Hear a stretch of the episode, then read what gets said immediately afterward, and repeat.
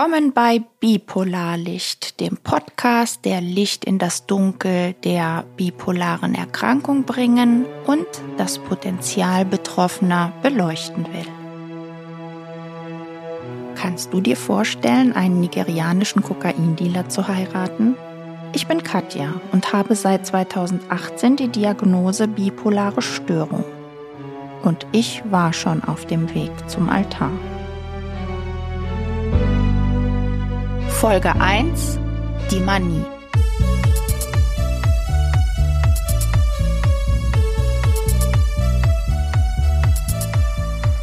Warnhinweis. Such dir rasch Hilfe, wenn du unter folgenden Symptomen leidest. Extreme Stimmungsschwankungen, Realitätsverlust, verzerrte Realitätswahrnehmung, übersteigerte Emotionen und Euphorie, aggressives Verhalten und Kontrollverlust. Du kannst dich an folgende Stellen wenden. Die Telefonseelsorge ist 24 Stunden für dich da. Jugendliche wählen die Nummer gegen Kummer. Daneben sind dein Hausarzt, Psychiater oder Psychologe sehr gute Helfer, weil sie dich bereits kennen. Im Notfall gibt es erste Hilfe in der nächsten psychiatrischen Klinik. Auf der Homepage der DGBS findest du Kliniken, die auf die bipolare Erkrankung spezialisiert sind.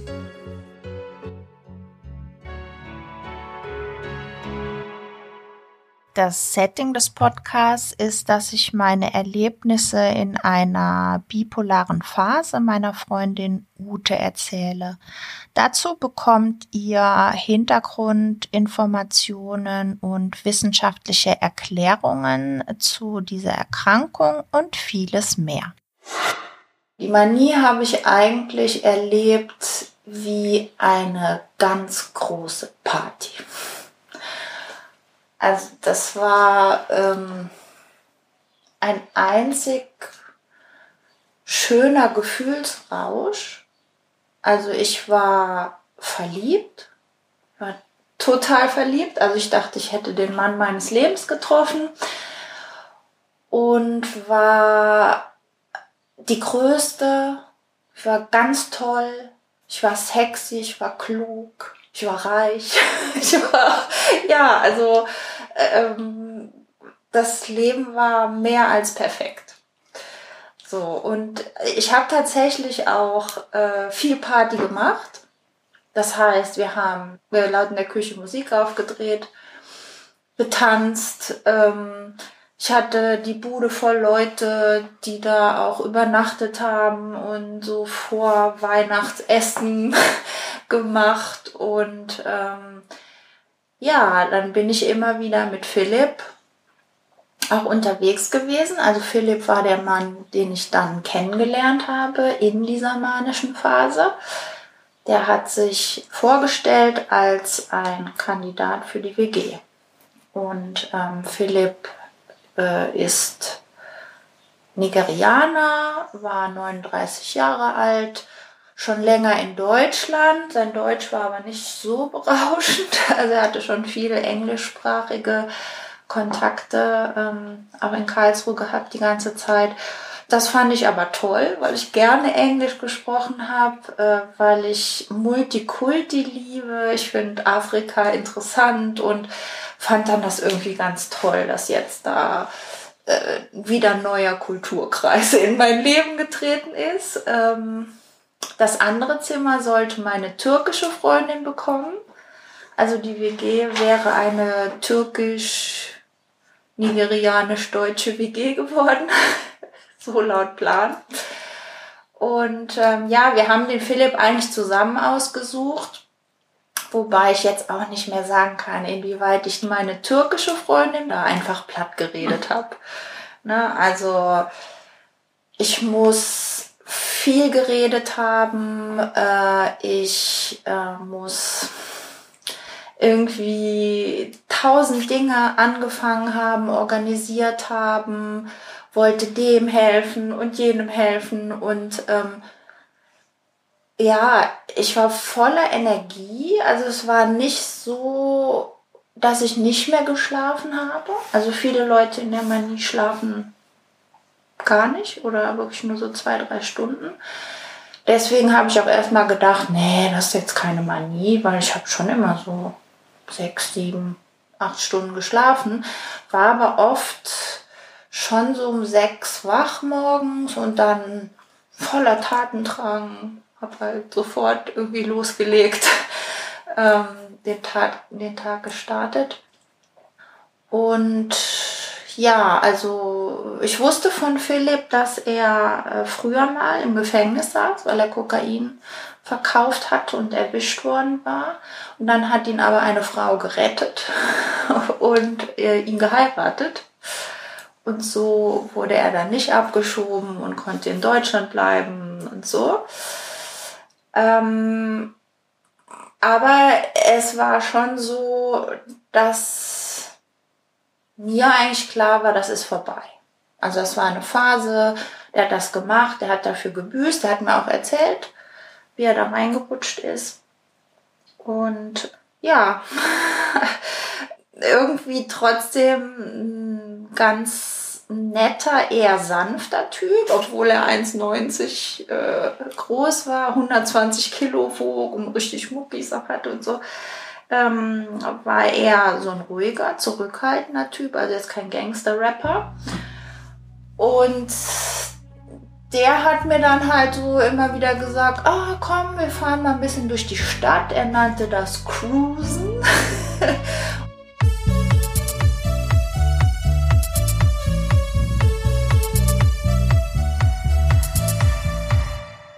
Und ja, wir cruisen dann durch Karlsruhe, meistens abends, und äh, haben laut Musik gehört, nigerianischen Rap, also richtig laut, ja. Und ähm, in der Phase habe ich auch irgendwie geraucht und also wie ein Schlot im Auto geraucht und mitgesungen und ähm, ja, der steuerte dann immer so bestimmte Punkte in Karlsruhe an, wo er Freunde hatte, denen er kurz mal Hallo sagen musste.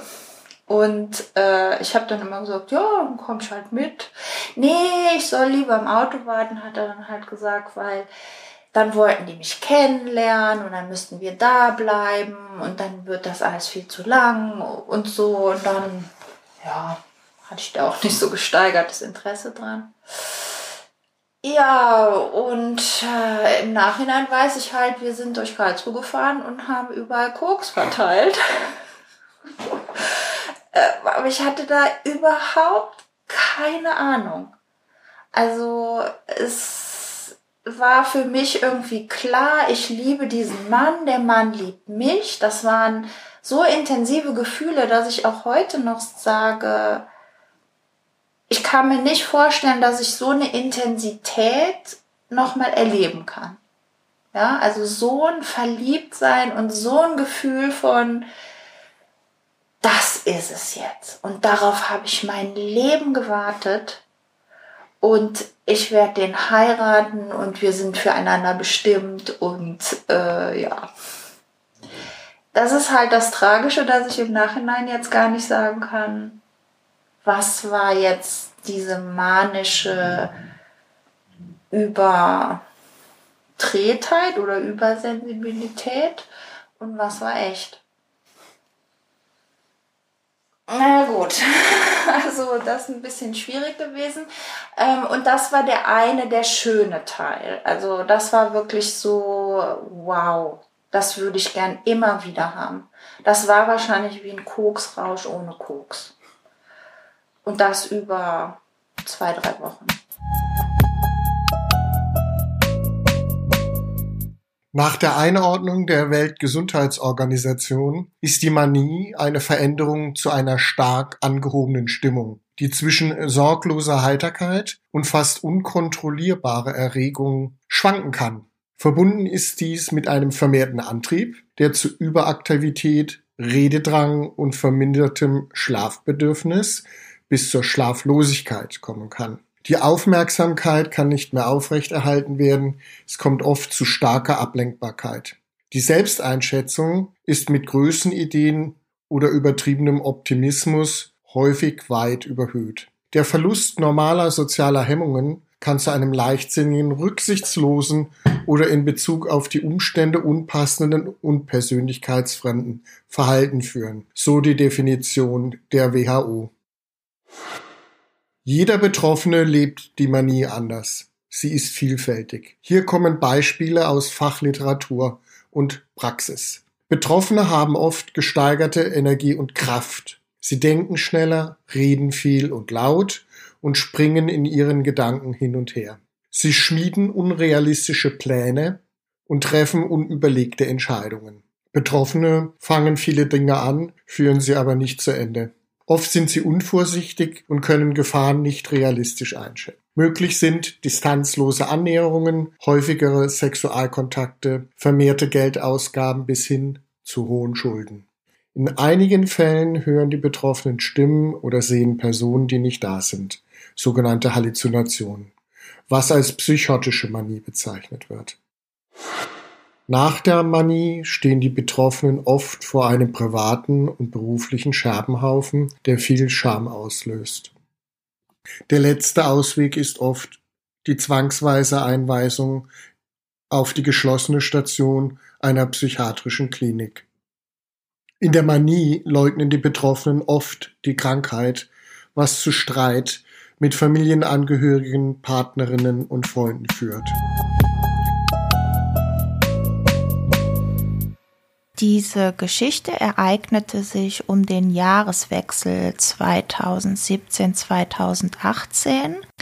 Man könnte ja meinen, dass ich zu dieser Zeit so 25 war und ein richtiges Partygirl.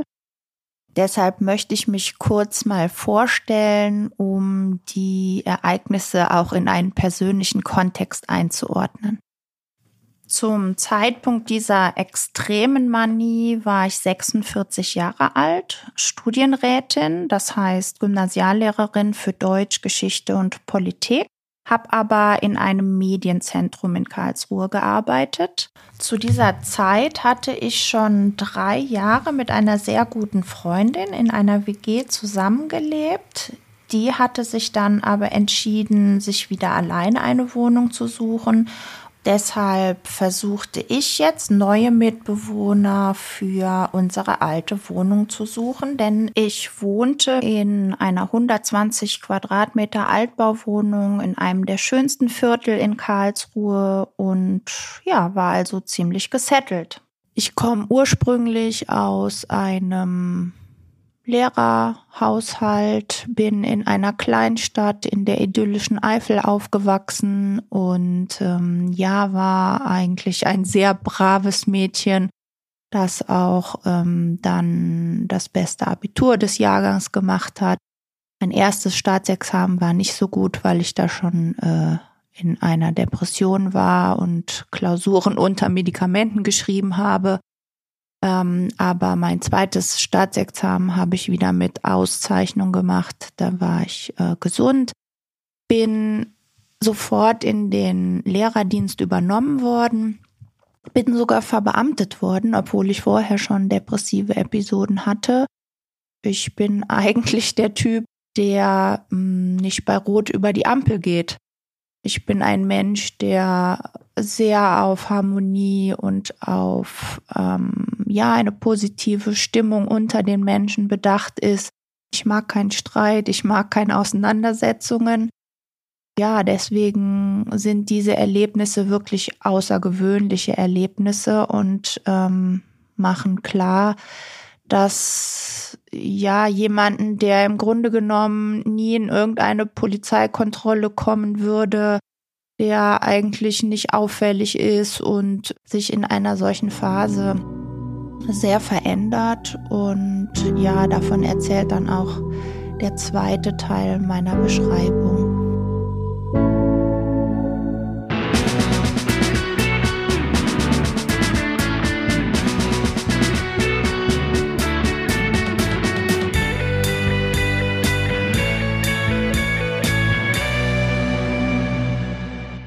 Der andere Teil, und das ist eben auch ein ganz typisches Symptom der Manie, ist, dass es äh, schnell das Verhalten so in Aggression auch umschlagen kann. in Gereiztheit und Aggression. Und ich habe mich in diesen Wochen auch immer wieder angelegt mit Leuten, mit denen ich das in einem normalen Zustand nicht machen würde. Ja, also zumindest nicht auf die Art und Weise. Ich habe mich mit meinem Chef auf der Arbeit angelegt und zwar massiv. Inhaltlich würde ich heute immer noch sagen, war das richtig, aber die Art und Weise war natürlich total unklug und ähm, ich habe mich damit selber eigentlich ins Abseits geschossen, so dass dann eben die Personalabteilung mich mal gerufen hat und gesagt hat, also ja, sie machen jetzt einfach nicht mehr das, was der ihnen sagt, sie sind dem aber weisungsgebunden, also kriegen sie jetzt eine Dienstaufsichtsbeschwerde. Dann habe ich sofort mit Anwalt gedroht und mit Anzeigen. Also bin auch zum Anwalt, zu zwei Anwälten. Ich bin zum Personalrat und zur Frauenbeauftragten und also jeder, der es hören oder nicht hören wollte. Ich habe Briefe ans Regierungspräsidium geschrieben. Ähm, ja, und am Ende habe ich halt eine Mail an alle geschrieben.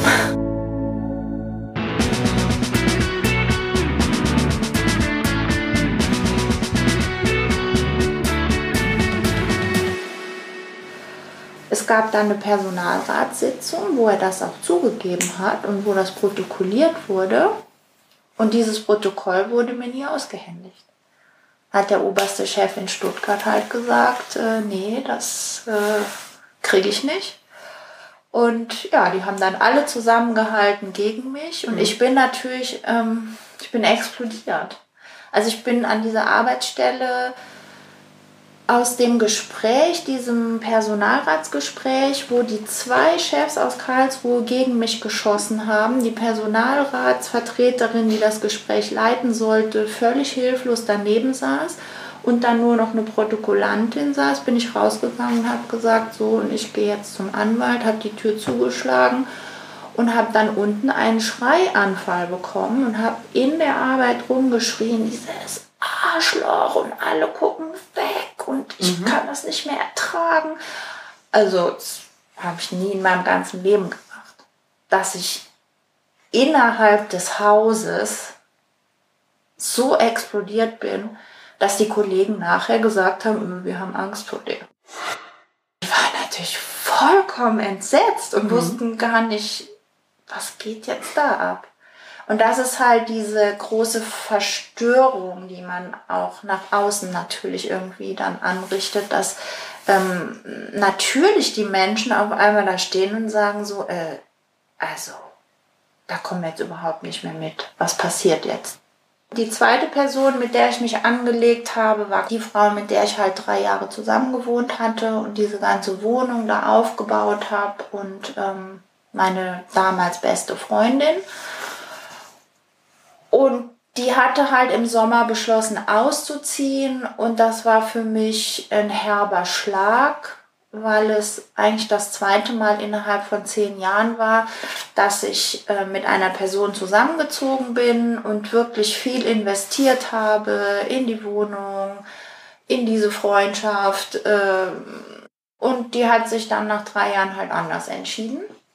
Zum Teil konnte ich die Gründe nachvollziehen, zum Teil auch nicht. Und ähm, ich muss wirklich sagen, es war fast so, dass alle unterdrückten Aggressionen, die ich in der Zeit dann angesammelt hatte gegen diese Person, wirklich wie bei einem Vulkanausbruch mhm. dann rausgekommen sind. Und das hatte auch was total Befreiendes. Also würde ich auch im Nachhinein sagen, so, boah, da ist echt was geplatzt was ich schon so lange in mir hatte. Das Schwierige ist natürlich, dass ich in dieser Art und Weise, wie ich dann aufgetreten bin, gegenüber den Personen eigentlich alles kaputt gemacht habe. Mhm. Also äh, in einem nicht manischen Zustand hat man mehr noch die Konsequenzen auch im Blick. Während da habe ich kaputt gemacht.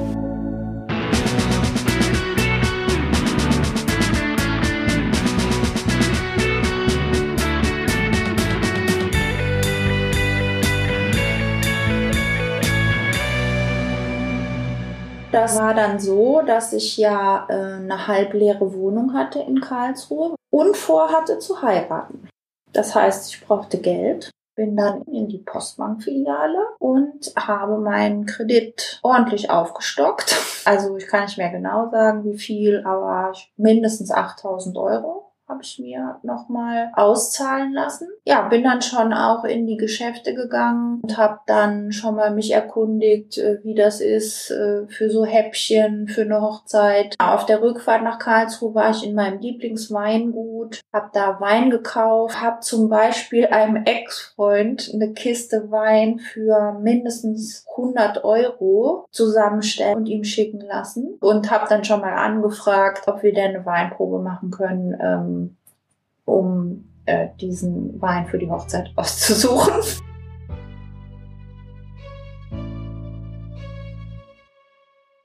Das hat eigentlich alles total viel Spaß gemacht. Und in Karlsruhe war ich dann wirklich auch so ein bisschen im Kaufrausch. Also das heißt, wir sind ins Mann Mobilia, haben erstmal ein Bett ausgesucht. Das Bettgestell hat allein 2000 Euro gekostet, dann nochmal 1500 Euro für die Matratzen. Ähm, ich habe ein Induktionsfeld bestellt äh, und einbauen lassen. Das Feld hat 800 Euro mal eben gekostet.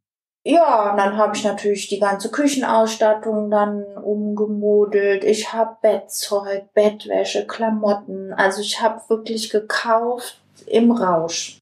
Und das Geld, was ich aufgenommen hatte, war eigentlich innerhalb von sechs Wochen weg. Und das ist dann heftig, wenn du auf einmal merkst, so, oh scheiße in der Phase, wo es in die Depression kippt. Vorher äh, kriegst du das ja alles hin. Also ich meine, selbst wenn dein Konto mhm. bei minus 20.000 mhm. ist, das ist ja trotzdem kein Problem. Du hast ja ein ordentliches Gehalt und ähm, genau. Ich habe ja dann Geld erwartet, weil ich ja das Regierungspräsidium in Karlsruhe verklagen wollte und auch meinen Arbeitgeber. Das ist nochmal ein wichtiges Detail, ähm, dass man völlig die Kontrolle verliert, auch über die Finanzen und einkauft, als gäbe es kein Morgen und wirklich so über die Stränge schlägt, dass es im Nachhinein schwer begreifbar ist.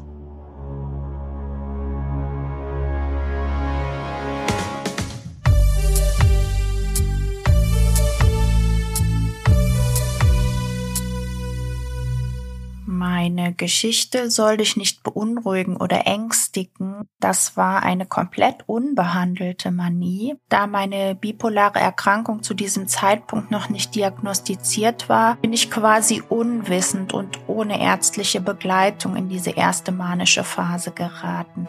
Es könnte dich aber motivieren, dich in ärztliche Behandlung zu begeben. Bei jedem entwickelt sich die Krankheit anders und es muss nicht sein, dass du ähnliche Episoden erlebst. Wenn dir die beschriebenen Zustände aber bekannt vorkommen, ist es wichtig, professionelle Hilfe zu suchen.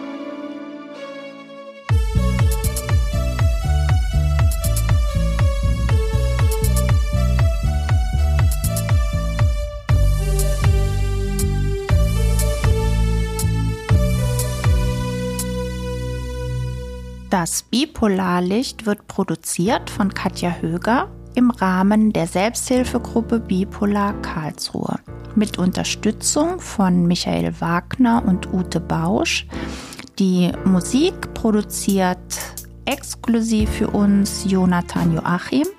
Die technische Bearbeitung übernimmt Jonathan Schwörer und insbesondere bedanken wir uns bei der AOK Karlsruhe und Isabel Gillner für die finanzielle Unterstützung unseres Projekts.